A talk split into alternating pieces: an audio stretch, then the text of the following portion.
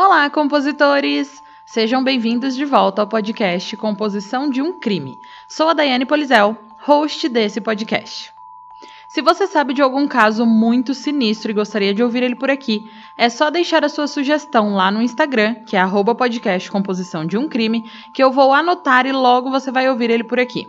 Não se esqueçam também de seguir o Composição de um Crime no Spotify, na Orelo, no Deezer ou na sua plataforma de áudio preferida e também de avaliar lá na Apple Podcast.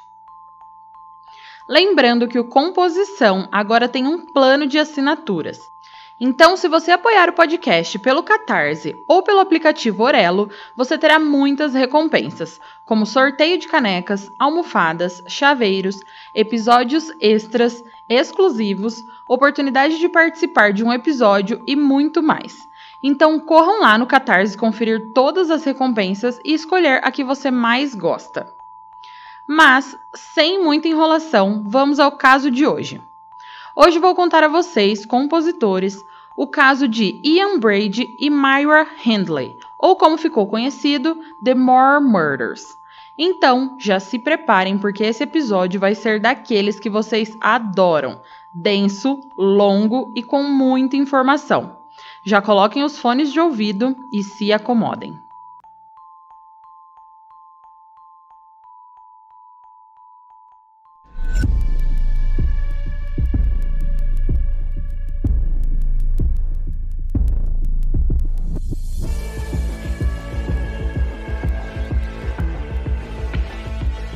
Se você está à procura de um podcast com uma pitada de humor e de morbidez, o Composição de um Crime é para você.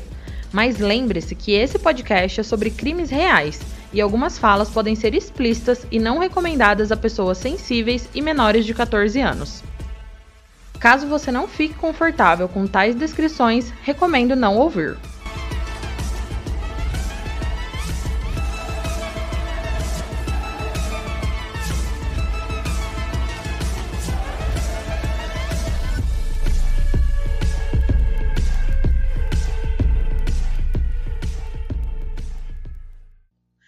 Antes de dar início no episódio, vou só explicar a palavra more a vocês, compositores. Essa palavra, na tradução direta para o português, seria mouro, que foi um termo usado originalmente para descrever os berberes e outros povos da antiga província romana da Mauritânia, onde atualmente fica o norte da África. Mas com o passar do tempo, o termo foi sendo cada vez mais aplicado aos muçulmanos que viviam na Europa. Porém, essa palavra more também é um termo geográfico que não tem uma tradução precisa na língua portuguesa, mas vai se referir a um lugar como um planalto. Bom, esses mouros na Inglaterra já foram descritos em algumas obras literárias, como O Morro dos Ventos Uivantes de Emily Bronte onde são descritos como intermináveis, selvagens e até enlouquecedores. E também em Test of the Dubervilles, de Thomas Hardy. Então, o Saddleworth Moor é uma área que cobre 400 km quadrados no Peak District, no norte da Inglaterra, mais conhecido como Greater Manchester. Saddleworth Moor é uma rica mistura de vales extensos, colinas e planaltos com formações rochosas. O solo é pobre e apenas a vegetação mais resistente sobrevive. Esse local fica a 300 metros acima do nível do mar, então existe uma neblina matinal muito densa que parece mais um filme de terror. A misteriosa quietude e o silêncio de lá são ensurdecedores. A sua imensidão é assustadora e fascinante. No entanto, na década de 1960, os mouros chamaram a atenção do mundo de uma maneira muito diferente e assustadora. Eles se tornaram o cemitério de alguns dos crimes mais notórios e sádicos já cometidos na Grã-Bretanha. Os infames assassinatos dos mouros, ou The Moor Murders. Myra Hindley nasceu em 23 de junho de 1942. A sua mãe, Nellie, tinha 22 anos na época e o seu pai, Bob, não estava em casa para o parto porque ele lutava na Segunda Guerra Mundial. Então, quando a Myra nasceu, Nellie foi morar com a sua mãe, a Ellen, que é a avó de Myra. Nellie e Myra viveram com Ellie até o final da guerra em 1945, que foi quando Bob Hindley voltou para casa.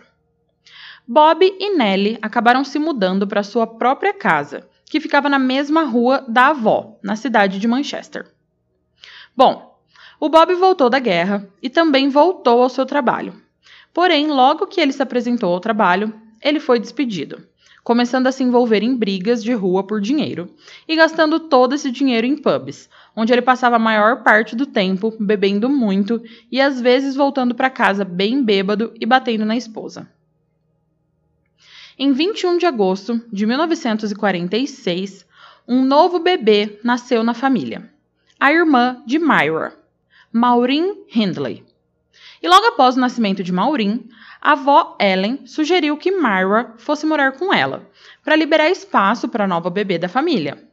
A Myra ficou extremamente feliz porque na casa da avó não tinha violência, muito pelo contrário. Futuramente, a Myra disse que a avó a mimava sempre que podia. Em 1947, com 5 anos de idade, Myra começou a estudar, com a sua avó levando e buscando ela todos os dias da escola. Já aos 7 anos, a Myra teve permissão para ir e para voltar da escola sozinha. A menina desde muito cedo passava a impressão de ser mandona aos colegas. E em um incidente na escola, onde um menino arranhou o rosto de Myra com as unhas, ela pediu para que seu pai a ensinasse a lutar e alguns dias depois ela foi até o menino que a havia arranhado e bateu na cabeça dele, deixando o garoto chorando histericamente. Quando ela contou ao pai, ele respondeu que estava orgulhoso dela, balançando seu cabelo com carinho. A partir daquele momento, Myra jurou defender não apenas a si mesma, nas ruas de Gorton, que era a cidade onde eles moravam, mas também as outras crianças que precisavam de proteção. À medida que crescia, Myra desenvolveu um amor pela leitura. Seu livro favorito era The Secret Garden, de Frances Burnett. Sua matéria favorita na escola era inglês, onde ela começou a escrever e ler poesias. Myra escreveu três ensaios que foram lidos em voz alta na aula, e um deles até foi encadernado e colocado na biblioteca da escola. Os Hindley eram vistos como uma família respeitável em Gorton, tanto que, quando era adolescente, as pessoas confiavam tanto na família que Myra e uma amiga cuidaram das crianças da sua vizinhança. As duas garotas compravam chocolate para as crianças e até as levavam ao cinema. Era evidente que a Myra tinha uma afeição genuína por crianças e não havia indícios de que ela viria a se tornar o que vocês vão descobrir logo logo. Bom, quando a Myra tinha 15 anos, um amigo dela, muito querido, chamado Michael, se afogou num reservatório. Ele tinha apenas 13 anos quando morreu. Eles se tornaram muito próximos depois que o Michael foi intimidado por outras crianças e a Myra interveio em uma ocasião quando a tortura do jovem começou a se tornar uma violência grave. Myra não estava lá quando Michael se afogou e ela sempre acreditou que se estivesse presente, ela teria sido capaz de salvar seu amigo. Nesse mesmo ano que o amigo morreu, a Myra deixou a escola e começou a trabalhar. Ela começou numa posição temporária numa empresa de pedidos por catálogo em Manchester, mas ela durou lá apenas duas semanas. Após esse emprego de duas semanas, ela conseguiu um trabalho na manufatura Lawrence Scott, onde era responsável por digitações, pegar recados e preparar chás para outros funcionários. No início, ela desenvolveu um bom relacionamento com os outros colegas de trabalho, mas depois de receber o pagamento da primeira semana, ela disse que perdeu o pequeno envelope que continha o seu salário e foi trabalhar muito triste e mal-humorada. Então, sentindo muita pena dela, os colegas de trabalho fizeram tipo uma vaquinha e arrecadaram até um pouco mais do que ela havia perdido. Porém, alguns dias depois, acreditem ou não, ela foi trabalhar novamente com uma cara triste, dizendo que havia perdido dinheiro de novo. E, compreensivelmente, né, os colegas de trabalho começaram a ver Myra com outros olhos, a vendo como uma pessoa desonesta que deveria ser observada de perto. Uma das poucas mulheres que permaneceu próximas a Myra no trabalho a convidou para voltar ao apartamento e mudou a cor do seu cabelo. A mulher descoloriu o cabelo de Myra, uma aparência que ela nunca tinha considerado antes, mas com a qual ela ficou radiante e muito feliz. Em 1958, já com 16 anos, Myra se comprometeu com a Igreja Católica, mantendo várias crenças religiosas, inclusive a de ser contra o sexo antes do casamento. Nessa mesma época, Myra começou a namorar e conheceu o seu primeiro namorado, o Ronnie. Nos anos de 1959 e 1960, Myra foi despedida do seu trabalho na Lawrence Scott e pulou por alguns trabalhos, até que no seu aniversário de 18 anos, Ronnie a pediu em casamento. No início, ela estava muito feliz e exibia seu anel de noivado para todo mundo, mas não demorou muito para que Myra começasse a ter dúvidas sobre o casamento. Em primeiro lugar, ela olhou para a mãe e pensou nela como uma esposa oprimida com uma vida doméstica entediante, e ela não queria isso para ela. Segundo, que ela achava que ela e o Ronnie não estavam na mesma sintonia. E apesar dele se importar muito com ela, ele não gostava de sair para dançar e queria que a Myra fosse uma dona de casa como as mulheres daquela época. E ela queria muito mais da vida do que isso. Sobre isso, Myra posteriormente deu a seguinte declaração: aspas. Quando comecei a testemunhar muitas de minhas amigas e vizinhas, algumas das quais haviam se casado, tendo bebê após bebê, quase amarradas à pia da cozinha e lutando para sobreviver, enquanto seus maridos saíam todas as noites para beber e apostar seus salários, assim como meu pai havia feito, comecei a me sentir desconfortável e inquieta. Fecha aspas. No final, Myra decidiu que poucos homens eram confiáveis e que as mulheres que ela conhecia haviam sido enganadas para a vida familiar, sem dinheiro e sem liberdade. Ela então começou a pensar em sair da Inglaterra e trabalhar no exterior, mas não conseguiu focar muito nisso porque ela não queria abandonar sua família. Em dezembro de 1960, porém, a vida de Myra mudaria para sempre. Uma amiga dela apontou um anúncio de um emprego na Mill Woods Merchandising e Myra conseguiu uma entrevista. Mill Woods estava sediada em uma antiga casa grande independente e a empresa se especializava principalmente na venda de produtos químicos. Quando Myra chegou, o chefe da empresa a cumprimentou e a acomodou em uma pequena sala onde ela fez um teste de digitação e em seguida uma entrevista após a qual Myra recebeu uma oferta de emprego. Como ainda era o início da tarde, ela foi convidada para conhecer o resto dos membros da equipe, incluindo seu novo chefe, Tom. O Tom dividia o escritório com dois outros homens, um dos quais era um balconista mais velho que gentilmente se apresentou a Myra, e o segundo era um balconista chamado Ian Brady. Ian Brady nasceu em 2 de janeiro de 1938 em Glasgow, na Escócia. Seu nome de nascimento era Ian Duncan Stewart. Sua mãe, Maggie Stewart, nunca revelou muito sobre o pai biológico de Ian, exceto que seu sobrenome era Brady. De acordo com Maggie, o pai de Ian faleceu três meses antes do seu nascimento e Ian nunca soube mais nada sobre seu pai por meio da sua mãe. Porém, quando ele era jovem, Ian foi capaz de descobrir que seu pai ainda estava vivo e emigrou para a Austrália para escapar das responsabilidades de ser pai. Quando Ian nasceu, Meg era uma mãe solo, e sabemos que isso não é nada fácil, né?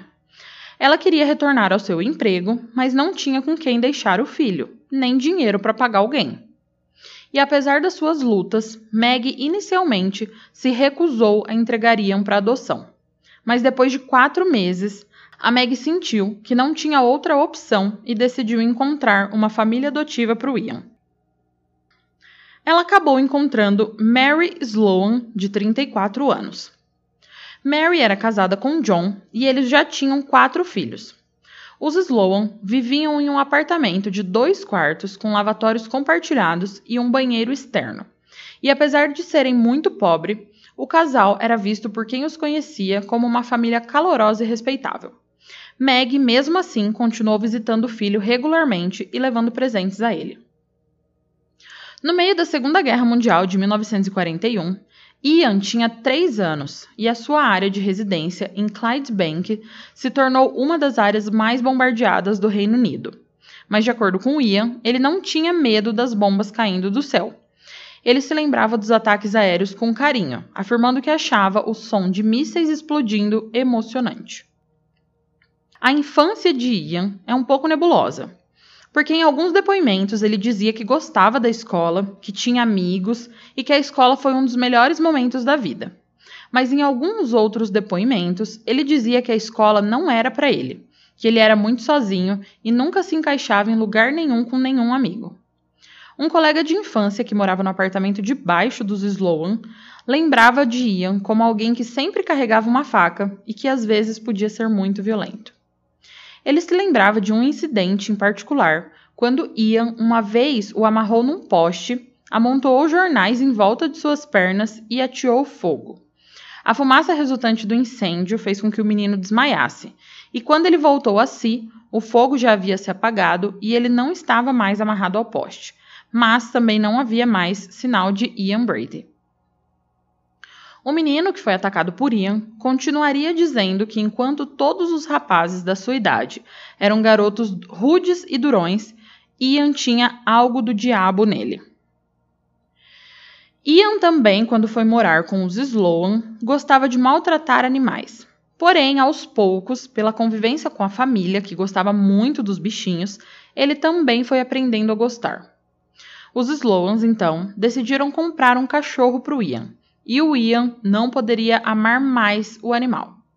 Foi nessa época que Ian começou a preferir a companhia de animais a pessoas. Em 1947, o governo de lá começou um programa de remoção de favelas em Clydebank, onde as famílias eram examinadas e entrevistadas e depois realocadas para novas casas.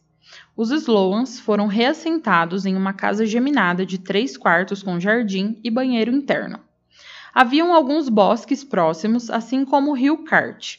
E o Ian não podia ter ficado mais feliz com a mudança e nunca ficou mais feliz do que quando brincava no rio ou trabalhava no jardim da casa.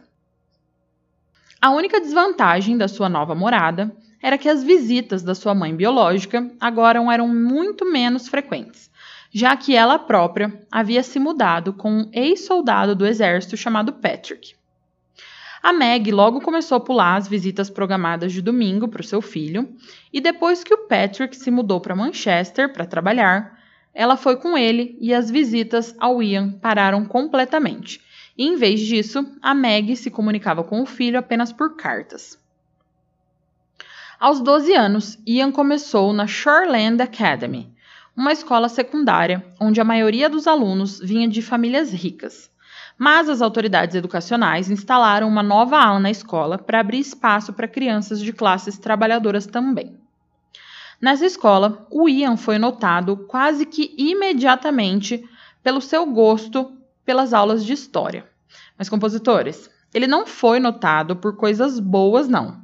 Na verdade, os seus professores ficaram perturbados porque Ian tinha ficado obcecado pelos nazistas e lia furiosamente qualquer peça da literatura que pudesse encontrar pertencente a Hitler ou ao Terceiro Reich. Enquanto as crianças brincavam no parquinho de serem soldados da Grã-Bretanha, Ian insistia em ser alemão, realizando até saudações nazistas aos amigos. Em 1950, sua mãe Meg casou-se com Patrick, e a essa altura, Meg e Ian haviam perdido o contato quase completamente, exceto talvez por uma ou outra carta a cada alguns meses. Ian nem mesmo compareceu ao casamento de Meg, optando por sair de férias com os Slowans. E ao retornar de Glasgow das férias, o Ian invadiu a sua primeira casa. Ele alegou que na verdade não roubou nada, apenas olhou ao redor da casa. Mas após essa invasão, Ian se juntou a uma gangue e começou a roubar casas com dinheiro e tudo mais que pudesse encontrar. Em maio de 1951, com apenas 13 anos, Ian acabou no Tribunal de Menores e foi colocado em liberdade condicional por um período de dois anos. Aos 15 anos, ele deixou a escola e rapidamente encontrou trabalho como assistente de açougueiro antes de se mudar para a Ferrovia Britânica como limpador de motores. Mas ele também não durou muito lá e continuou pulando de emprego em emprego. Ian realmente gostava de trabalhar, mas ele lutou para encontrar um emprego que fosse intelectualmente estimulante para ele. enquanto Ian lutava para estabelecer uma âncora na sua vida profissional, a sua vida amorosa não ia muito melhor. Ian tinha uma namorada, mas em um dia, enquanto os dois estavam em uma festa, Ian viu a menina dançando com outro menino. Então, ele puxou uma faca e ameaçou a sua namorada. Seu comportamento foi piorando cada vez mais, e próximo ao seu aniversário de 16 anos, Ian foi pego novamente assaltando uma casa. Dessa vez, todos acharam que ele ia para a prisão. Mas o oficial de condicional teve outra ideia e resolveu deportar o menino para Manchester.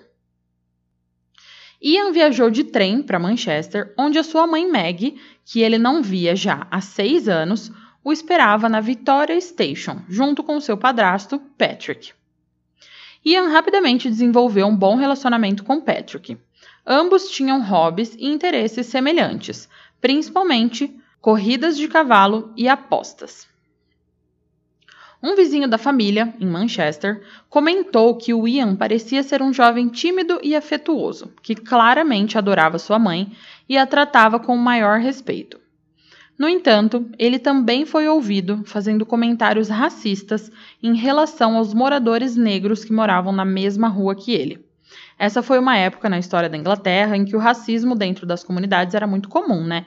E a intolerância não era tratada com o mesmo desprezo que é hoje em dia mesmo nós sabendo que, infelizmente, o racismo ainda ocorre. Bom, no dia 9 de novembro de 1955, um ano depois de ser deportado, Ian foi acusado de roubar 18 quilos de chumbo do local onde ele trabalhava. No Manchester Crown Court, o fórum, Ian se declarou culpado por acreditar erroneamente que receberia apenas uma pequena multa. Em vez disso, ele foi condenado a dois anos em um dos infames Borstalls da Grã-Bretanha, que eram centros reformatórios administrados pelo Serviço Penitenciário para infratores menores de 23 anos. Lá dentro, Ian tentou manipular e fazer amizades com quem ele achava que poderia o ajudar a cometer mais crimes quando ele saísse. Ian acabou pulando por umas três Borstalls e até recebeu treinamento em contabilidade depois que as autoridades locais descobriram que ele tinha talento para os números. Porém, além de contar livros e ajudar na contabilidade do local, Ian também usava essas novas habilidades para traçar planos para roubar bancos e cometer crimes quando fosse libertado. E então, no dia 14 de novembro de 1957, com 19 anos, Ian foi libertado voltando para a casa de Meg em Manchester. Assim como havia feito na adolescência, Ian começou a pular de um emprego para o outro, enquanto Meg e Patrick trocavam de endereço em várias ocasiões também. Os três acabaram se estabelecendo na rua Westmoreland Road, número 18, uma área central da cidade de Manchester. Ian manteve seu amor pelos livros e visitava a biblioteca regularmente. Lá ele leu vários livros que permaneceriam com ele pelo resto da sua vida, um dos quais foi Crime e Castigo, de Fyodor Dostoiévski, que conta a história de Raskolnikov que racionalizava o assassinato e sugere que um homem tem direito de decidir se deve matar ou não. Outro autor favorito de Ian foi o Marquês de Sade, cujos livros professavam que o assassinato é uma experiência prazerosa. Esses livros deixaram um impacto profundo na visão de Ian sobre o morrer e matar. Ian começou a trabalhar como balconista na empresa de merchandising Mill Woods em fevereiro de 1959. Ele era visto como arrumado, pontual e geralmente educado, embora fosse conhecido por ter acessos de raiva infantis se perdesse um jogo de tabuleiro durante o intervalo do almoço. Normalmente ele ficava muito quieto, passando seus períodos de folga sentado sozinho e lendo livros como Teach Yourself German ou a mais odiosa biografia de Adolf Hitler, Mein Kampf. E apesar dele ter feito vários planos com os criminosos que ele conheceu enquanto ele estava preso, quando ele saiu, ele não ligou nem entrou em contato com nenhum deles.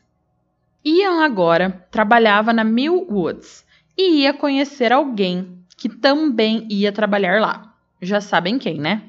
Sim, Myra Hindley. Quando Myra pôs os olhos em Ian Brady, foi amor à primeira vista.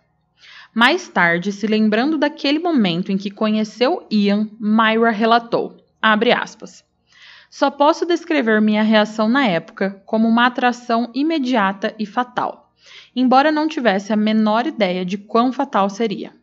Ele não deu nenhuma indicação de que me notou, parecendo ser do tipo forte e silencioso. Eu estava determinada a fazer com que ele me notasse. Fecha aspas. Alguns dos detalhes físicos que chamaram a atenção de Myra foram seu cabelo escuro, olhos azuis profundos, pele radiante e suas unhas bem cuidadas, que ela sentia que estava em total contraste com o do seu noivo Ronnie, que sempre tinha graxa sob as unhas. Myra começou a trabalhar em Millwoods no dia 16 de janeiro de 1961 e desde o primeiro dia sempre fez questão de chegar cedo e estar no seu melhor. Ela não dividia o escritório com o Ian, mas o via nas horas de almoço. A Myra ficou magoada ao descobrir que o Ian parecia mais interessado em jogar jogos de tabuleiro ou ler do que interagir com ela.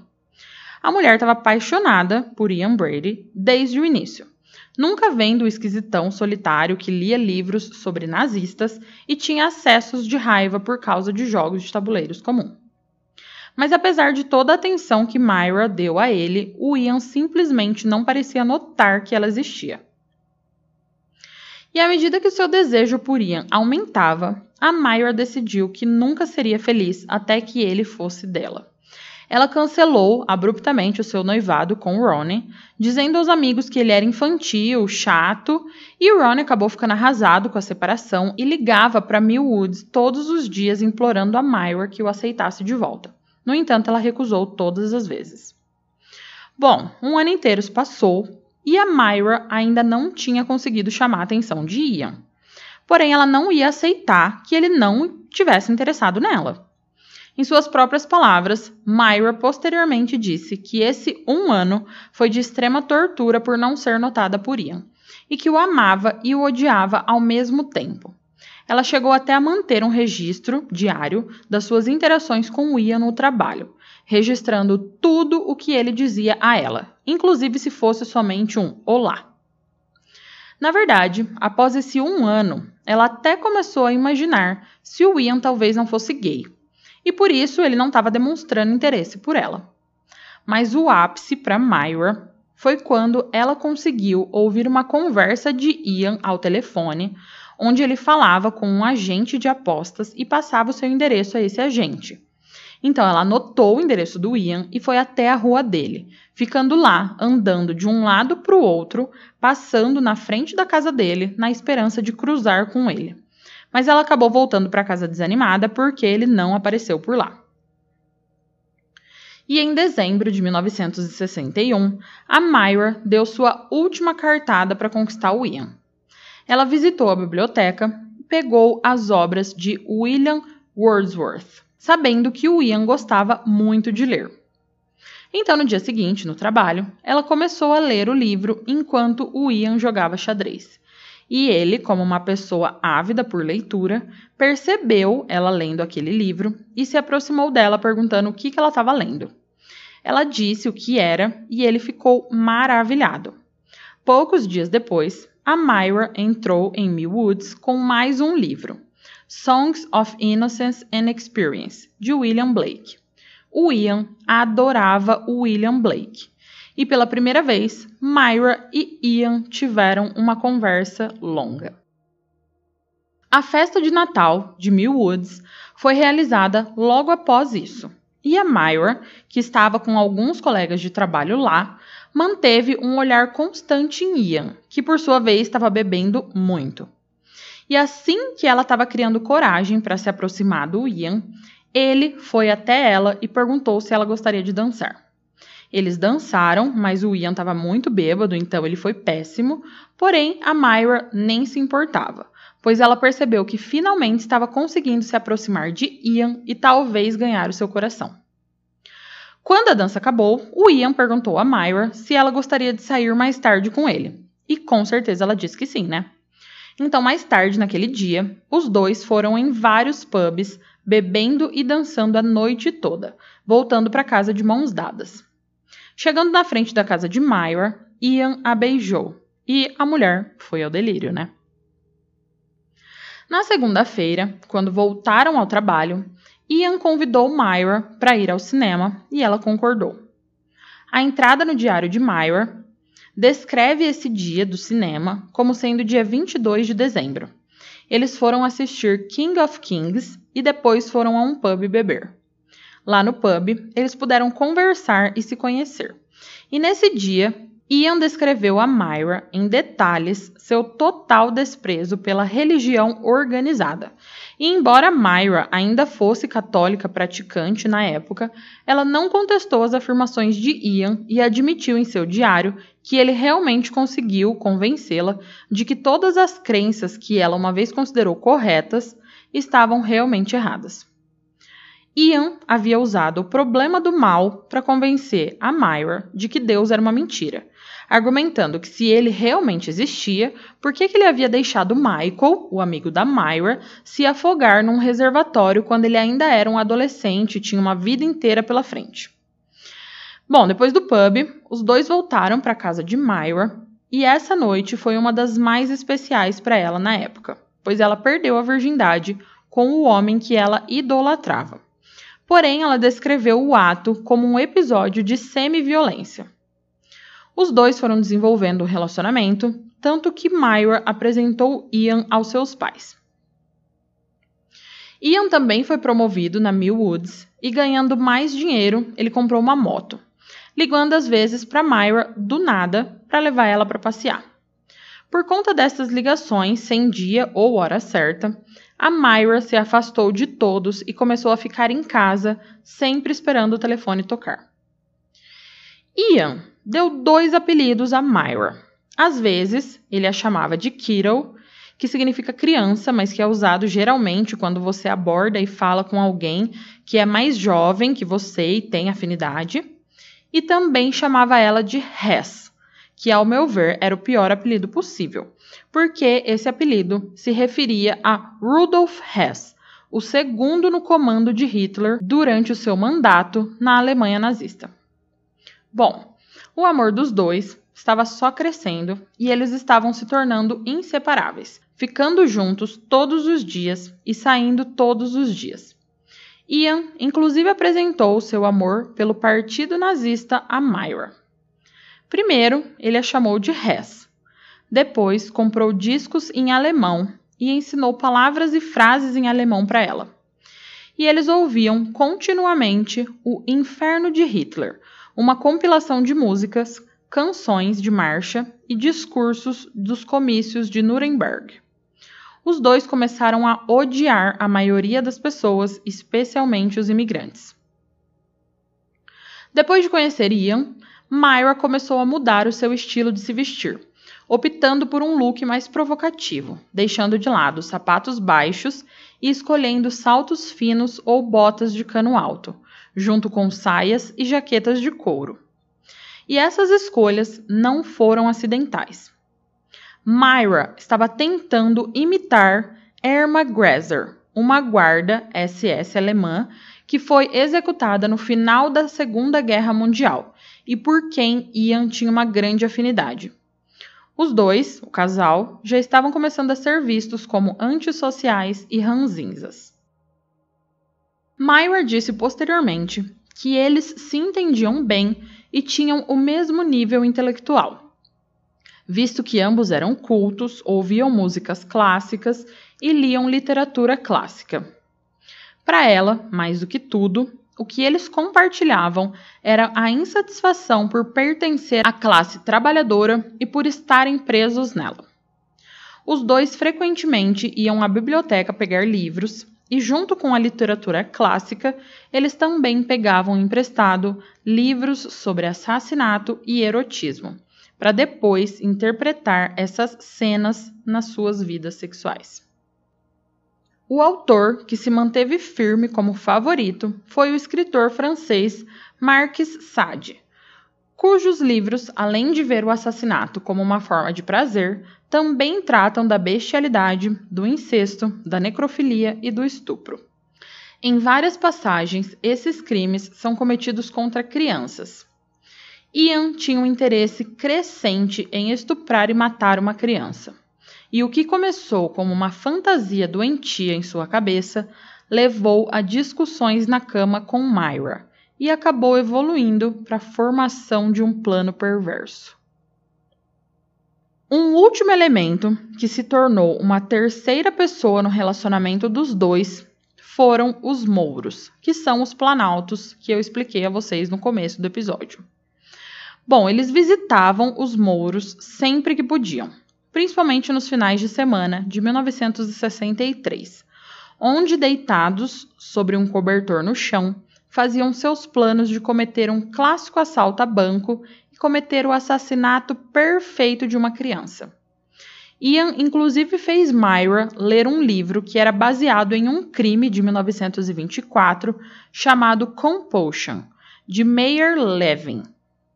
O livro narra o assassinato de um menino de 17 anos por dois estudantes ricos. E depois que Myra leu o livro, ela pegou emprestada uma van preta de um vizinho e, com Ian no passageiro, eles foram até Manchester, observando as crianças, pensando em como as atrairia para a van. Uma parte do plano que eles não tinham dúvidas era que enterrariam a criança assassinada nos mouros. Ian, inclusive, treinava como carregaria uma criança até lá dizendo a Myra para ficar com o corpo o mais mole possível para simular uma criança morta, enquanto Ian a pegava e jogava em cima dos ombros e andava pelos mouros, como se estivesse levando um corpo para ser enterrado lá. Numa sexta-feira, 12 de julho de 1963, Ian, com 25 anos, e Myra, com 20 anos, decidiram que estava na hora. Eles concordaram que Myra iria dirigir pelas ruas de Gorton, enquanto Ian a seguia em sua motocicleta. Quando Myra visse uma vítima em potencial, ela diminuiria o ritmo e, se Ian aprovasse a sua escolha, ele piscaria os faróis da motocicleta. Eles dirigiram lentamente pela Taylor Street e viraram à direita na Gorton Lane. Lá, eles viram uma garota andando sozinha. Porém, quando Myra diminuiu a velocidade, ela percebeu que conhecia aquela garota, que era Mary Rock, de 8 anos, e morava na esquina da sua casa. Então, ela acelerou. Ela disse a Ian que era muito arriscado pegar uma garota de 8 anos, pois isso geraria uma comoção muito grande e seria muito perigoso porque ela conhecia a menina. Então, eles concordaram em procurar outra vítima. Assim que eles viraram a rua Frogsmith, Myra viu outra garota andando sozinha. E ela também conhecia essa garota. Porém, essa garota era mais velha do que a primeira. Então a Myra sentiu que seu desaparecimento não causaria a mesma quantidade de calor que o desaparecimento de uma criança de 8 anos. E como ela conhecia a menina, seria mais fácil de a abordar. A garota era Pauline Reed, de 16 anos. Pauline frequentou a escola primária e secundária com Maureen Hindley, a irmã de Myra. Ela tinha cabelos escuros e olhos azuis, adorava dançar e compunha canções e poemas. Na Frogsmith Street, Myra parou ao lado de Pauline e perguntou se ela gostaria de uma carona. E como a Pauline conhecia bem a Myra, ela aceitou a oferta e entrou na van. Enquanto a van estava em movimento, a Myra perguntou a Pauline se ela se importaria de fazer um rápido desvio, pois ela havia perdido umas luvas que tinham um valor sentimental muito grande para ela e ainda ofereceu a Pauline alguns discos como recompensa por sua ajuda na procura da luva. A Pauline concordou em ajudar e a Myra dirigiu em direção a Saddleworth Moor, a mais de 20 quilômetros de distância. A Pauline interrompeu repentinamente o silêncio entre elas para perguntar sobre Ian Brady. E a Myra disse que ele estava ocupado, mas que iria se juntar a elas para procurar a luva mais tarde. Porém, o Ian estava atrás delas na moto o tempo todo. Quando chegaram a Saddleworth Moor, Myra desligou o motor da van e as duas desceram. O que aconteceu a seguir depende de qual versão dos eventos vocês, compositores, querem acreditar: a de Ian Brady ou Myra Hindley. De acordo com Myra, Ian havia ultrapassado a van antes de chegarem ao Mouro e estava esperando por elas na chegada. Myra até fingiu estar surpresa ao ver o Ian, que disse a ela para mover a van para um local mais seguro. Ao ir até a van, Myra observou Pauline com Ian procurando a luva e caminhando sobre as rochas, quando Pauline tropeçou nas pedras. E foi nesse momento que a Myra disse ter desviado o olhar e se concentrou em mover a van. Ela disse que ficou na van e não sabe o que aconteceu depois daquilo, mas que Ian mais tarde bateu na janela e disse a ela que precisava de ajuda com o corpo de Pauline.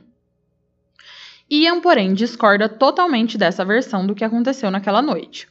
Ele disse que a Myra estava com eles quando caminhavam sobre as rochas e que ela não apenas viu exatamente o que aconteceu, mas também participou do assassinato. Ele disse que ela participou ativamente da agressão sexual, agressão física e tortura de Pauline, dizendo ainda que ele até bateu em Myra porque ficou horrorizado com a atitude e o comportamento dela. Mas, independente de quem estava dizendo a verdade, se algum deles disse a verdade, né? A Myra concordou que ajudou Ian após o assassinato de Pauline. A garganta da Pauline foi cortada tão profundamente que ela quase foi decapitada. Ian pegou uma pá e Myra foi para a van cuidar da estrada e ver se alguém aparecia.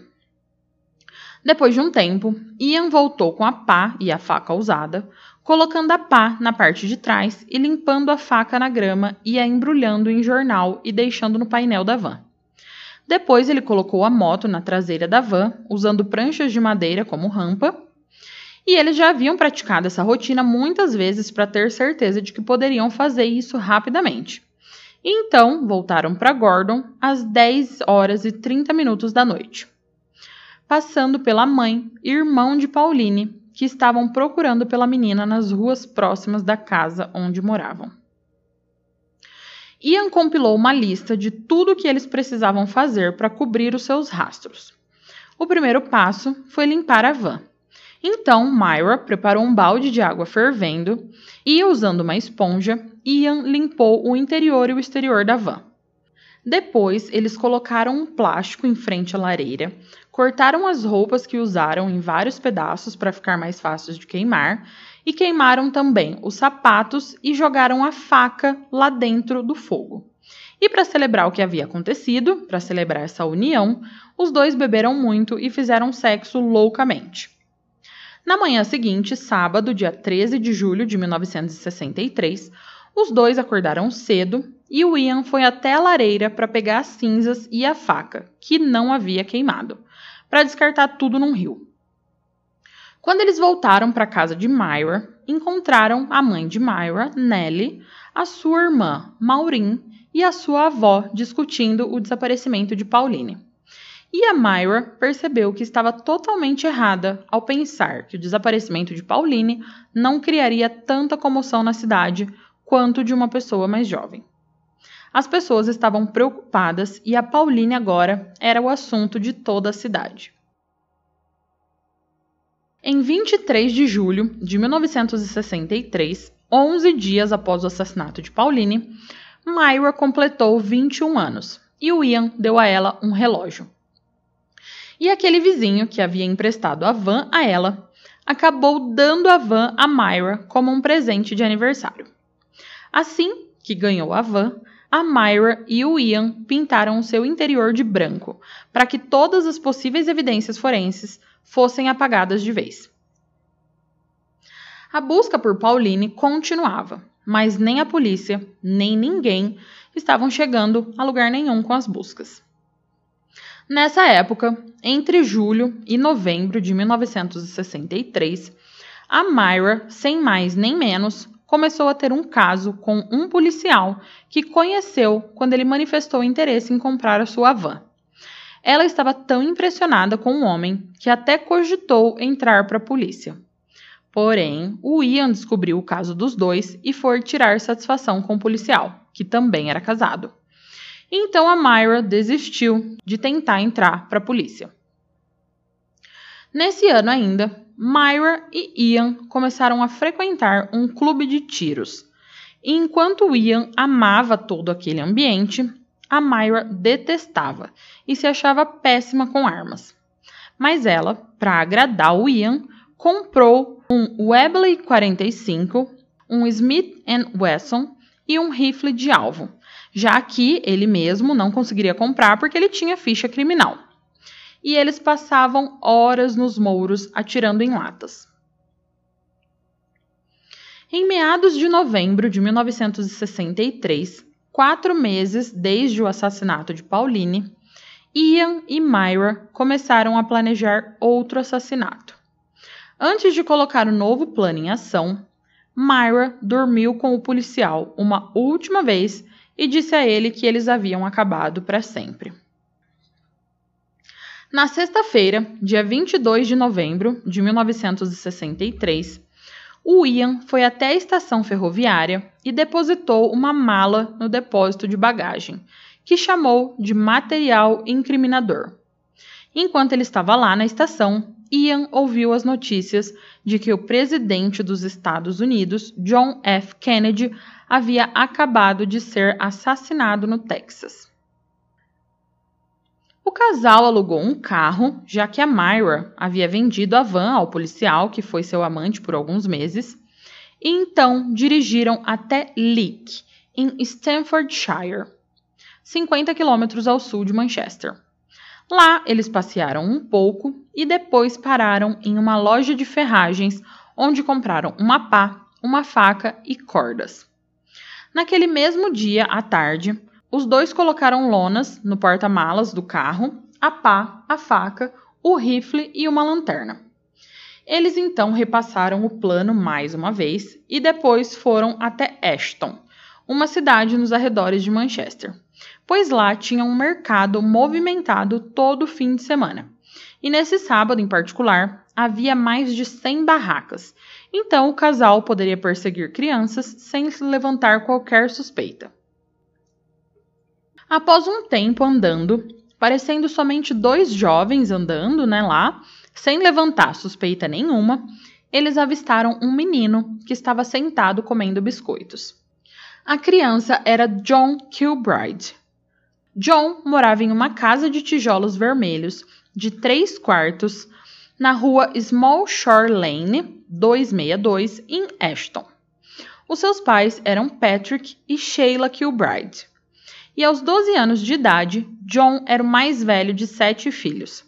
Ele tinha cabelos castanhos, olhos grandes e um sorriso, faltando os dentes da frente, que o tornava reconhecível na vizinhança. Por volta das 5 horas e 30 minutos da tarde, Myra chegou até John e disse que ele era muito novo para estar ali sozinho e que provavelmente seus pais estavam preocupados, oferecendo uma carona ao garoto, que aceitou. Quando eles entraram no carro, Ian jogou a mesma conversa fiada em John, de que Myra havia perdido uma luva de valor sentimental e que eles passariam em Saddleworth Moor rapidinho para procurar as luvas e depois levariam o garoto para casa. Chegando lá, Myra parou o carro e o Ian pediu a John para o ajudar a procurar a luva. Eles saíram andando e, como planejado, Myra entrou no carro e dirigiu até a entrada da estrada. esperando por 30 minutos e depois voltando aos mouros novamente. Chegando lá, ela encontrou Ian sem fôlego. Ele abriu o porta-malas e jogou a pala dentro. E estava segurando um sapato pequeno que disse ter caído de John, e ele só percebeu depois de já enterrar o garoto. Dessa vez, ele estrangulou o menino porque disse que a faca não estava afiada. De volta para casa, Ian seguiu as mesmas etapas que havia feito após o assassinato de Pauline. O primeiro passo foi limpar a pá que ele fez na pia da cozinha e depois a colocou no armário junto com o rifle. Na lareira, ele queimou suas roupas, o sapato de John e o cabo da faca, descartando a lâmina separadamente porque ele já sabia que não ia derreter. O plástico que eles colocaram no porta-mala foi jogado fora e eles limparam o carro alugado completamente, tanto por dentro quanto por fora. Enquanto em Ashton, a família de John começava a se preocupar e a falar com a polícia sobre o desaparecimento do menino. A busca por John foi considerada uma das maiores buscas a uma criança da história do Reino Unido, porém não estava dando em nada e a polícia não estava mais perto de entender o que havia acontecido com o garoto. Para dar as boas-vindas ao ano de 1964, os dois, o casal, alugaram um carro e foram até os Mouros.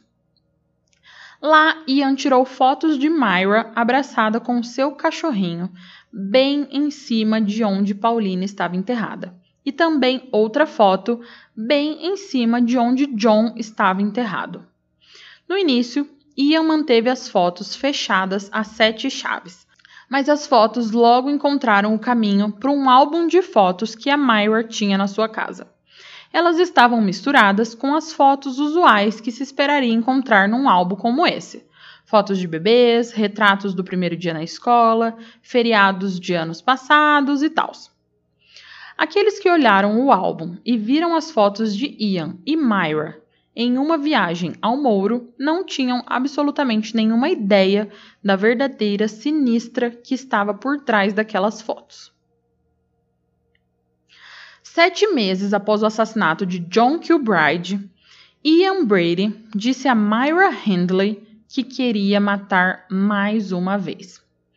Naquela noite, de 16 de junho de 1964, Myra entrou em seu novo carro, uma perua de duas portas que ela dirigiu para a casa de Ian.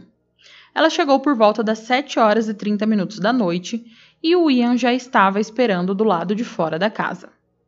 Ele pulou no banco de trás e disse a Myra que iria bater na divisória de vidro entre a frente e a traseira da perua para indicar uma vítima em potencial. E eles nem foram muito longe e o Ian já avistou a vítima que ele queria, o menino Keith Bennett, de 12 anos. Ele morava na rua Westmoreland, número 29, com a sua mãe, Winnie, seu padrasto Jimmy e cinco irmãos e irmãs mais novos. Fisicamente, Keith era pequeno para sua idade. Ele tinha cabelos castanhos, claro, e usava óculos.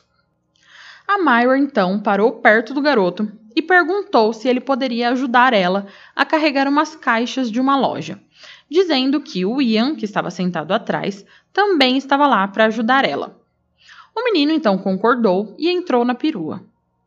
O Ian então começou com a conversa que vocês já devem imaginar, né? Que a Myra havia perdido a luva e eles precisavam procurar. Quando chegaram ao Mouro, Ian chamou o menino para fora para irem procurar a tal da luva. E dessa vez, o Ian havia levado um item extra, a sua câmera. Ele então foi andando com o garoto, enquanto Myra ficava por ali esperando. E passados uns 40 minutos, ele volta com a pá, dizendo que, depois de agredir Keith, ele o estrangulou, assim como fez com John Kilbride. Porém, desta vez, Ian tirou uma fotografia do corpo de Keith antes de enterrá-lo. Voltando para casa, o ritual foi o mesmo de sempre, tentando queimar e destruir todas as possíveis provas forenses. Depois, Ian preparou uma sala escura para poder revelar a foto do garoto morto, mas disse a Myra que iria destruir a foto, pois havia ficado fora de foco. Porém, ao invés de destruir, ele foi até a estação ferroviária, onde mantinha aquela bagagem com material incriminador. A Myra disse que não sabia o que tinha na mala e também nunca havia procurado saber, porque ela tinha medo do Ian.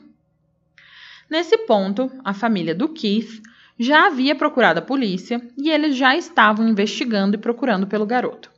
Mas assim como no caso de Pauline e de John, eles não estavam chegando a lugar nenhum. Após dois meses da morte de Keith, a irmã de Myra, a Maureen, se casou com David Smith, um menino que ela já conhecia há alguns anos. O David Smith nasceu em Manchester em 9 de janeiro de 1948 e quando se casou com Maureen, ele tinha 16 anos enquanto ela tinha 18. A Maureen descobriu que ela estava grávida do David e, como a família não aceitaria que ela estivesse grávida fora do casamento, eles se casaram às pressas. David era jovem e já havia sido muito amigo de Pauline, uma das vítimas do casal, Myra e Ian. Aos poucos, Myra e Ian foram se tornando próximos de Maureen e de David, sempre saindo juntos para beber, dançar, ir ao cinema e às vezes ficar em casa jogando conversa fora. Os quatro começaram a passar bastante tempo juntos. Myra chegou até sentir ciúmes de Ian e David, pois ela sentia que o Ian era muito mais alegre e relaxado ao lado de David e não tanto ao seu lado.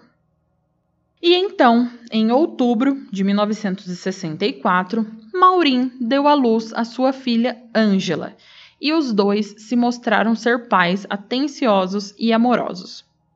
No dia de Natal de 1964, Ian e Myra estavam nos Mouros e lá, nesse dia festivo, eles decidiram que estava na hora novamente. Eles então prepararam tudo e dessa vez resolveram fazer na casa de Myra, instalando a câmera de Ian, luzes e um gravador no quarto dela. Eles então saíram e foram até uma feira local com algumas caixas e papelão com várias coisas dentro. Lá nessa feira, eles procuravam a vítima perfeita e acabaram se fixando em Leslie Ann Downey, de 10 anos. A Leslie morava em um novo apartamento municipal na rua Charlie Walk, número 25, perto do epicentro de Manchester. Ela morava com a sua mãe Anne e o parceiro da sua mãe, Alan West, e três irmãos. Myra e Ian foram perto da garota e deliberadamente derrubaram algumas coisas da caixa perto da menina, perguntando com gentileza se ela poderia os ajudar a levar essas coisas para o carro. E chegando no carro, eles perguntaram se ela os ajudaria a levar as coisas para a casa de Myra. E a garota, contente e confiando em Myra, disse que sim. Quando eles entraram na casa de Myra, ela disse a Leslie para levar as caixas para cima. E sem a menina saber, o Ian já estava lá, esperando por ela. Na fita gravada, é possível ouvir Ian falando a Leslie para ela se despir e colocar um lenço na boca. E que o quanto antes ela obedecesse eles, mais cedo ela iria para casa. Mas a menina se recusava a obedecer. E Myra pôde ser ouvida na fita dizendo, abre aspas, Cale a boca, ou vou me irritar e bater em você. Fecha aspas. Já Ian pode ser ouvindo dizendo, abre aspas, coloque o lenço. Se você não ficar com essa mão abaixada, vou cortar a sua garganta. Coloque o lenço. Fecha aspas. Leslie foi estrangulada e Myra afirma que quem a matou foi o Ian, que no momento da morte da menina, ele estava preparando um banho para a garota a pedido dele. Já o Ian diz que Myra matou a menina com uma corda. Mas, independente de quem tenha sido, após a morte da menina, eles a lavaram para remover qualquer coisa, como os pelos dos cachorros da Myra, e a enrolaram num lençol e a levaram para o carro. Na manhã seguinte, os dois foram até Saddleworth Moor e enterraram o corpo da menina de 10 anos. A família de Leslie já estava procurando por ela, desesperados, mas assim como as outras vítimas, nada demais foi encontrado. O ano novo chegou e a família de Myra e a família de David e o Ian passaram essa data juntos. Os dois casais, Myra e Ian, e Maureen e David, estavam muito próximos, e eu posso dizer até demais. Em 25 de abril de 1965, a filha de Maureen e David, a Angela, morreu de bronquite. Ela tinha apenas seis meses de idade e os dois ficaram arrasados. E quando eles contaram a Ian e a Myra, nenhum deles pareceu se importar muito. Porém, o Ian viu uma oportunidade ali para estreitar ainda mais a sua relação com David. Ele começou a incutir na cabeça do David seus próprios pensamentos sobre Deus, alegando que se ele realmente existisse, ele não iria deixar Angela morrer. E mesmo achando tudo aquilo estranho, no fundo David estava começando a aceitar e acreditar também nas coisas que o Ian dizia.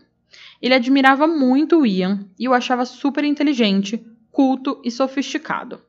Ele o via como mais velho, muito mais intelectual e alguém que poderia ensiná-lo. Com o passar do tempo, a Myra começou a se preocupar ela pensou que o Ian estava agindo de forma estranha, revelando muito ao David e lentamente o deixando entrar em seu santuário interior. Na quarta-feira, 6 de outubro de 1965, dez meses após o assassinato de Leslie Ann Downey, o Ian diz a Myra que quer matar de novo, e dessa vez ele quer incluir o David no plano. Eles então foram até um bar onde a Myra ficou no carro esperando enquanto Ian foi procurar uma vítima. Lá ele conheceu Edward Evans, de 17 anos. Edward morava na rua Edison, em Ardwick, com a sua mãe, Edith, seu pai John e um irmão e uma irmã. Desde maio daquele ano, ele trabalhava como operador de máquina júnior. Ele trabalhava muito e depois do trabalho gostava de ir a bares com os amigos. Ele era alto, magro e tinha o cabelo castanho claro o Ian convidou o Edward para ir para casa tomar alguns drinks e o menino aceitou. Chegando na casa, o Ian ordenou que Myra fosse buscar o David. Ela foi até a casa da irmã, inventou uma desculpa de que ela estava lá para que a irmã passasse um recado para a mãe dela e depois pediu para que o David a acompanhasse até em casa, pois já era muito tarde da noite. Chegando lá, o David entrou com a Myra e imediatamente ouviu um grito e depois outro, e depois outro. Ele correu para a sala de onde vinham os gritos, e esses gritos que ele ouviu vieram de Edward Evans, que estava com as pernas esparramadas no chão e as costas contra o sofá-cama olhando para cima. O Ian estava de pé sobre ele, batendo nele com um machado uma e outra vez. Ian então se ajoelhou e apertou suas mãos no pescoço de Edward. Quando ele terminou, o Ian se levantou, olhou para as mãos cobertas de sangue, olhou para Myra e disse: Abre aspas. É isso, o mais bagunçado até agora. Fecha aspas. O David não conseguia se mover e ficou paralisado de medo. David tentou se recompor quando Ian e Myra pediram para ajudar a levar o corpo do Edward para cima, para o quarto da Myra e ele, ainda tentando entender o que havia acontecido, ajudou. No total, Edward recebeu 14 golpes de machado. Assim que acabaram de mover o corpo e de limpar a sala, o casal pediu a David para ficar mais um pouco e tomar uma xícara de chá. Após alguns minutos, Myra ofereceu outra xícara a David, mas ele recusou e disse que deveria voltar para casa antes que a Maureen suspeitasse. David saiu de lá às três horas da manhã. Ele acreditava que o Ian e a Myra ainda podiam estar olhando para ele. Então ele permaneceu calmo e caminhou casualmente até sumir de vista. E quando ele pôde, correu insanamente para casa. David estava atuando o tempo todo, dizendo a Ian e Myra o que eles queriam ouvir. Ele disse que o único motivo pelo qual os ajudou a limpar aquela noite foi porque acreditava que também seria assassinado, a menos que concordasse com isso. E ele não estava errado, não. O Ian havia sugerido matar o David a Myra apenas um mês antes, E ele só não seguiu com essa ideia porque a Myra o convenceu ao contrário, porque ela achou que a irmã ia ficar devastada se o David morresse ou sumisse. Quando David voltou para o apartamento, ele correu direto para o banheiro e vomitou. A Maureen o ouviu e se ajoelhou ao seu lado, presumindo que ele tivesse bebido demais. Mas o David disse a ela que não tinha bebido nada. Ele foi até a sala de estar e disse a Maureen que se sentasse. Ele contou a ela toda a história. Ele não entrou em detalhes, mas apenas o suficiente para que Maureen soubesse que ele testemunhou a sua irmã e o seu parceiro assassinando um jovem. Eles então decidiram ligar para a polícia. Quando a polícia chegou, ele começou a contar a história para o policial e, quando terminou, o policial perguntou se o corpo ainda estava lá e ele respondeu que sim. Embora o policial estivesse em dúvida se o David estava dizendo a verdade, ele foi até a casa da Myra para verificar.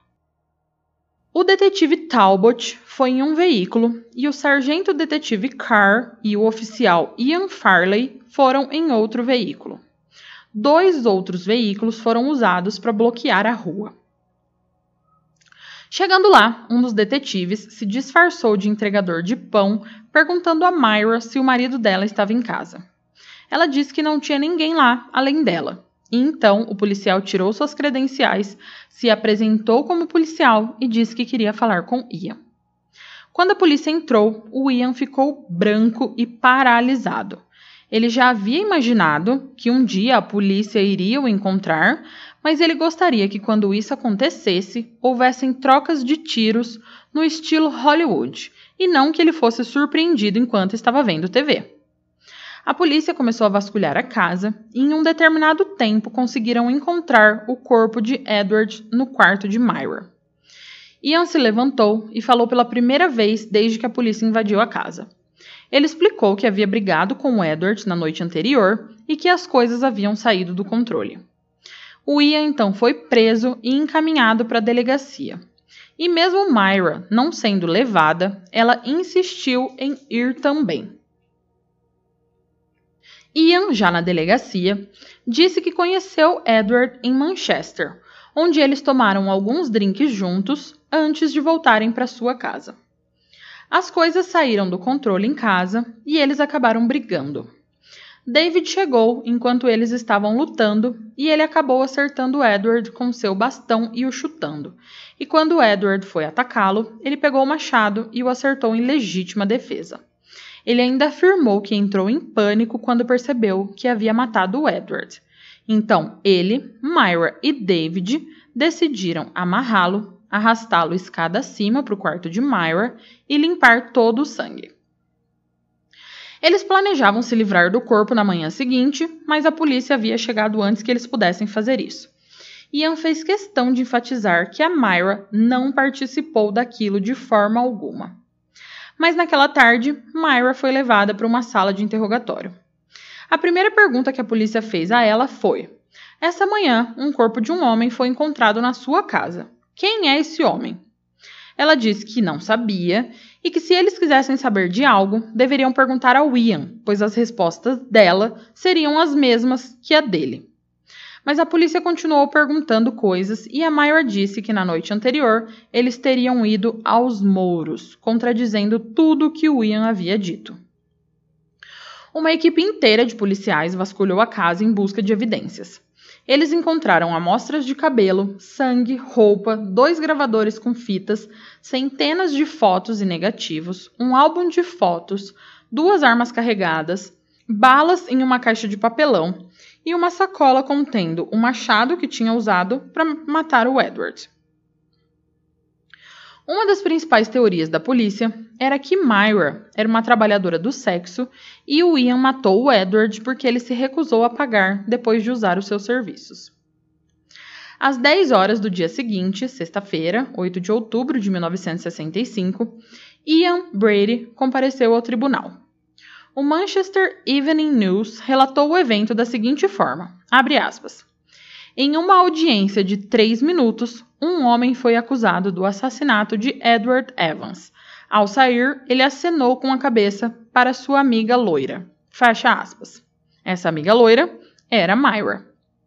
Em sua declaração, David Smith disse que Ian se gabou de matar muito antes do assassinato de Edward Evans e mencionou especificamente levar pessoas de Manchester para os mouros.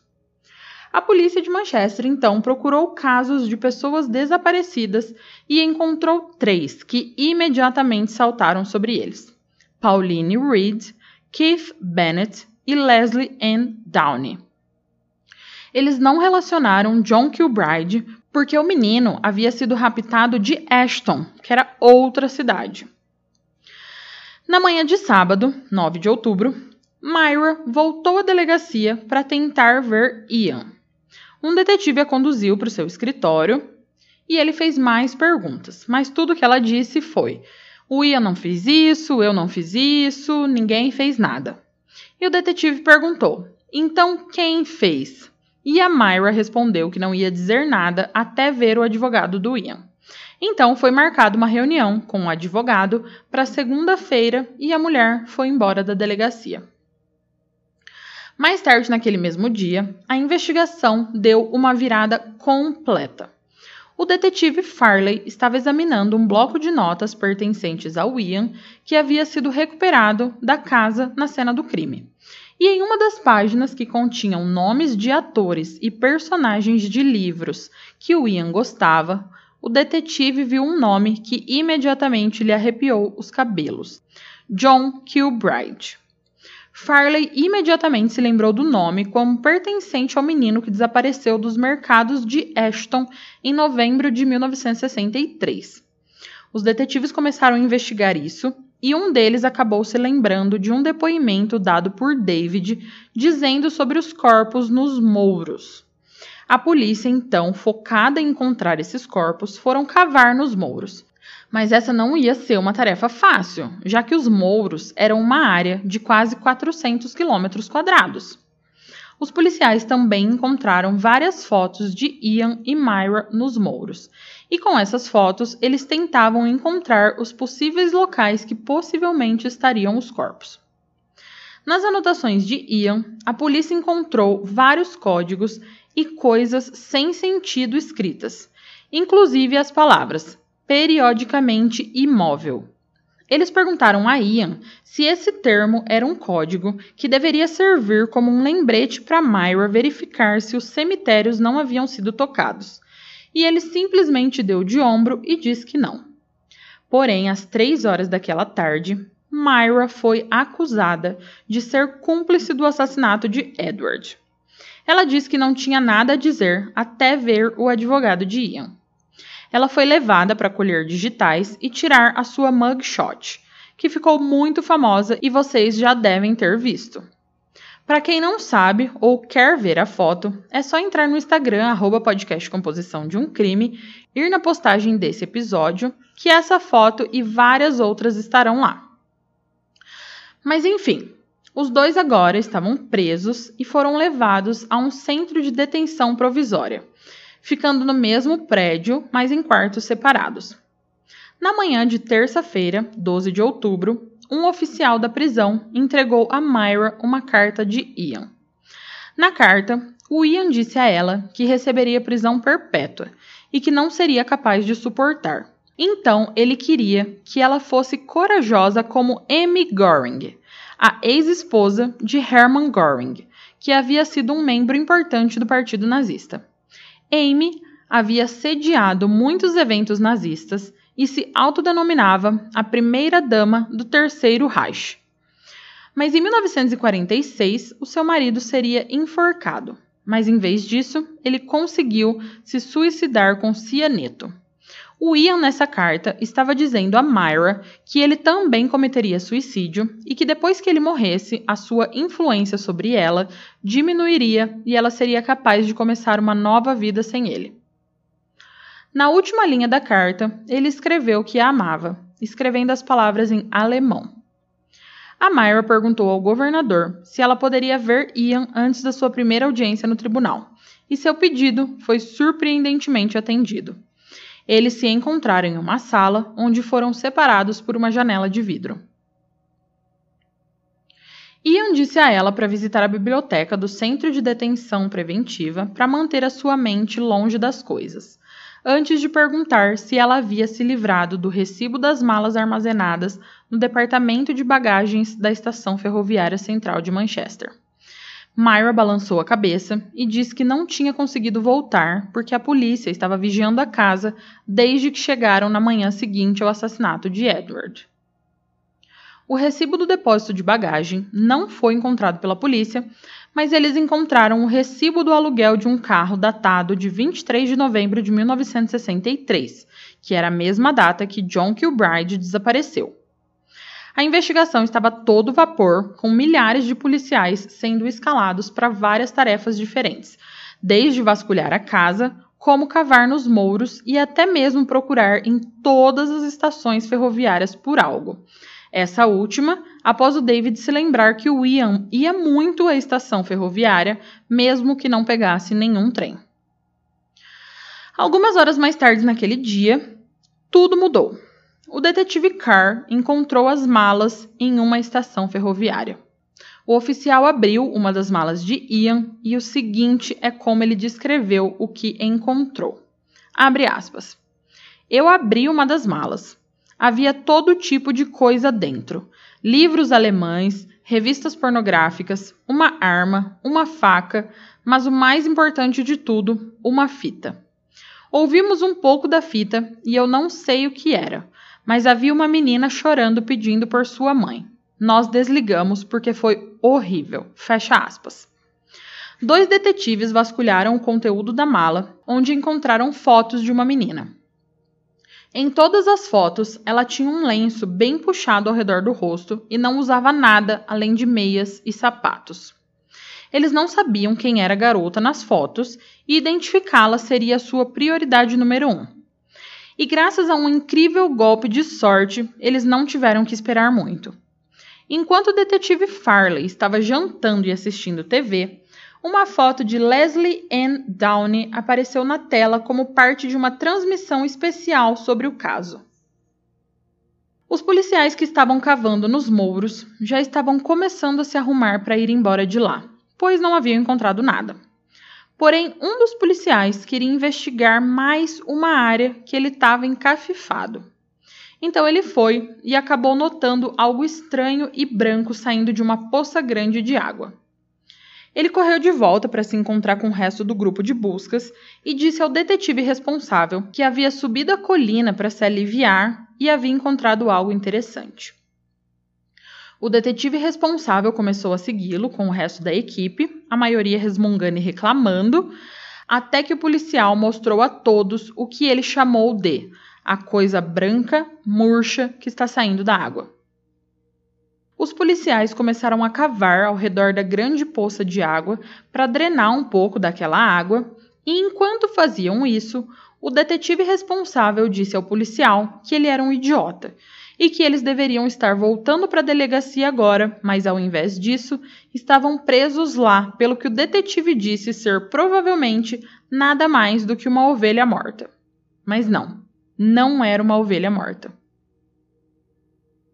A coisa branca e murcha, descrita pelo policial, era o antebraço mutilado de uma criança. Junto com isso, os oficiais encontraram uma saia xadrez sapatos com fivelas e os restos de um corpo. A notícia logo se espalhou e uma força-tarefa foi montada para investigar aquele corpo. Os policiais então chamaram o professor Cyril Paulson, chefe do Departamento de Medicina Legal da Universidade de Leeds, e o seu colega David Gee, que mais tarde se tornaria o patologista-chefe do caso Yorkshire Ripper, e se você ainda não ouviu, aqui no Composição tem um episódio contando tudinho sobre o caso do Yorkshire Ripper. São os episódios 39 e 40. Então, assim que acabarem aqui, vão lá ouvir porque o, o caso é tão sinistro quanto esse aqui. Bom, o corpo encontrado foi o de Leslie Ann, a menina de 10 anos morta pelo casal e agora a polícia se preparava para interrogar novamente Ian e Myra. Na manhã de segunda-feira, 18 de outubro de 1965, Ian e Myra compareceram separadamente no tribunal para uma audiência de prisão preventiva em relação ao caso Edward Evans. Ian apareceu primeiro, vestindo seu terno, e ele já havia sido acusado do assassinato de Edward e, portanto, foi detido por mais três dias. Quando Myra estava chegando ao tribunal, ela foi aconselhada a colocar um lenço na cabeça. Ela não tinha entendido por quê, até que ela saiu da van e foi confrontada por uma multidão furiosa gritando com ela. Ela foi formalmente acusada de saber que o Ian havia assassinado o Edward e posteriormente o recebeu confortou, abrigou e o ajudou. Nesse ponto, alguns policiais ainda estavam investigando a casa e os mouros. Na casa, eles encontraram os tickets do depósito das malas dentro do livro de orações de Myra, ligando definitivamente Ian e Myra à morte de Leslie. Eles então foram indiciados pela morte da menina. Já nos mouros, os policiais, revendo as fotos achadas na casa, viram a foto de Myra com o cachorro no colo que o Ian tirou. E eles acharam o lugar em que a foto havia sido tirada. Lá eles começaram a cavar e apenas alguns centímetros embaixo encontraram um pequeno sapato preto. Eles haviam encontrado John Kilbride. O corpo estava a apenas 300 metros de onde Leslie Ann Downey foi encontrada. John estava vestido, exceto pelas calças e cuecas, que estavam amarradas nas suas costas e não deixavam os detetives em dúvida sobre o que havia acontecido com ele. Os policiais queriam continuar com as escavações nos mouros, no entanto, o tempo estava começando a se tornar um problema, pois havia geadas noturnas, ventos fortes e nevoeiros densos durante o dia que tornavam impossível enxergar com clareza. A polícia então se concentrou em construir um caso forte contra Ian e Myra e reuniu o máximo de evidências que pôde.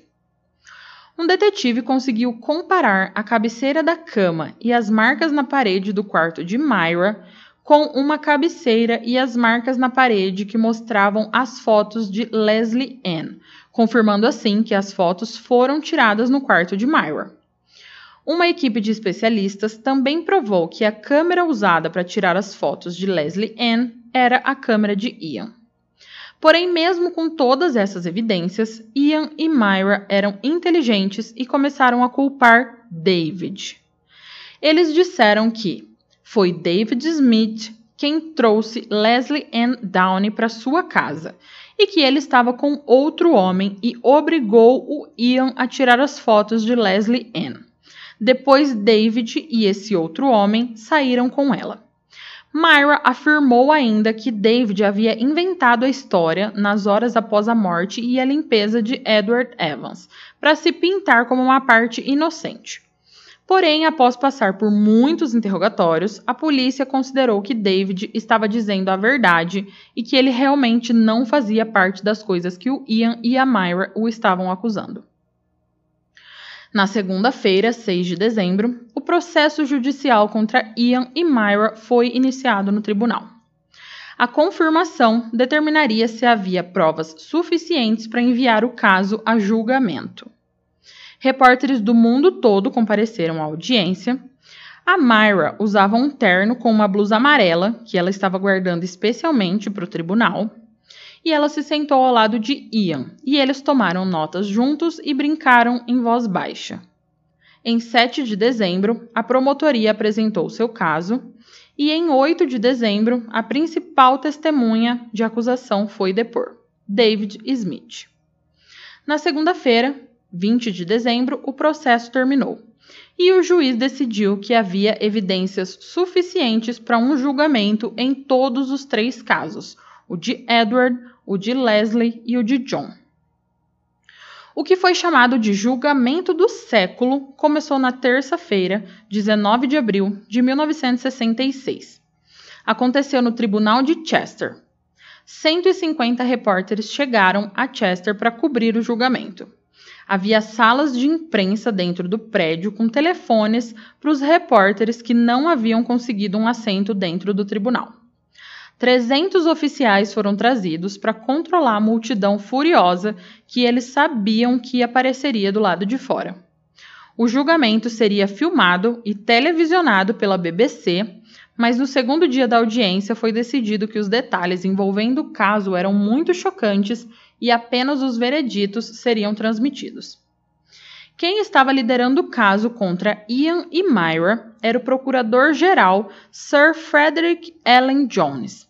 Ele havia sido o advogado de acusação nos julgamentos de guerra de Nuremberg e só aparecia em casos de segurança nacional ou nos casos de assassinatos mais graves. Os conselhos de defesa de Ian e Myra pediram que eles fossem julgados separadamente, mas o juiz decidiu que eles deveriam ser julgados juntos. Durante vários dias, as provas contra o casal foram sendo apresentadas e várias pessoas foram sendo chamadas para depor. Durante todo o julgamento, Ian tentava proteger Myra, sempre dizendo que ela não tinha nada a ver com nenhuma das coisas. O júri foi dispensado às 2 horas e 40 da tarde de sexta-feira, 6 de maio de 1966. Eles voltaram com um veredito duas horas e meia depois. Ian foi considerado culpado de todos os três assassinatos. Myra foi considerada culpada dos assassinatos de Edward Evans e Leslie Ann Downey, mas não foi culpada do assassinato de John Kilbride. No entanto, ela foi considerada culpada por saber que Ian havia assassinado o menino e, mesmo assim, ela havia recebido, confortado, abrigado, ajudado e mantido Ian após o assassinato. Depois que os vereditos foram lidos, o juiz disse: Abre aspas. Ian Brady. Esses foram três assassinatos calculados, cruéis e a sangue frio. No seu caso, eu passo a única sentença que a lei permite agora, que são três sentenças simultâneas de prisão perpétua. No seu caso, Myra Hindley, você foi considerada culpada de dois assassinatos igualmente terríveis e no terceiro como cúmplice após o fato.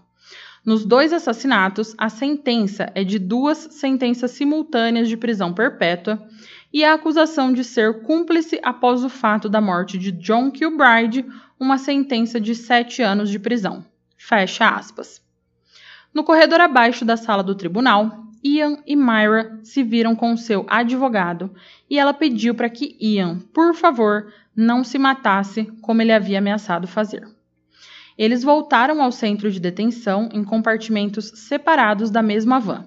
E depois de passar uma noite lá, cada um foi enviado para prisões diferentes.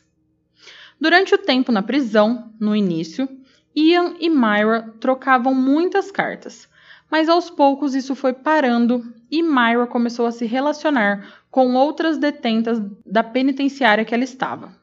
Ela e Ian pararam de se falar em algum ponto. Em 15 de novembro de 2002, às 4 horas e 55 minutos da tarde, Myra Hindley morreu no hospital de pneumonia brônquica.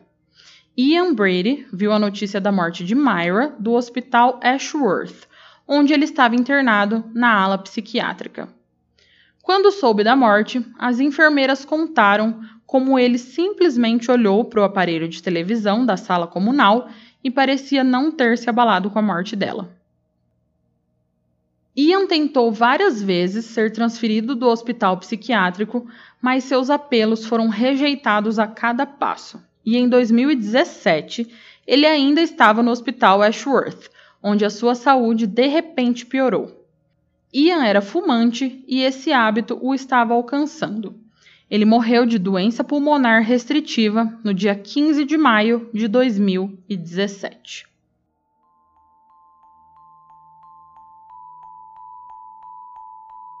Bom, antes de acabar o episódio, eu queria deixar aquele beijo enorme à nova compositora que está apoiando o podcast lá pelo aplicativo da Aurelo, Aline Rodrigues. Compositora, um super beijo! Ah, compositora Aline, eu te enviei um e-mail com um link para você entrar no nosso grupo do Telegram.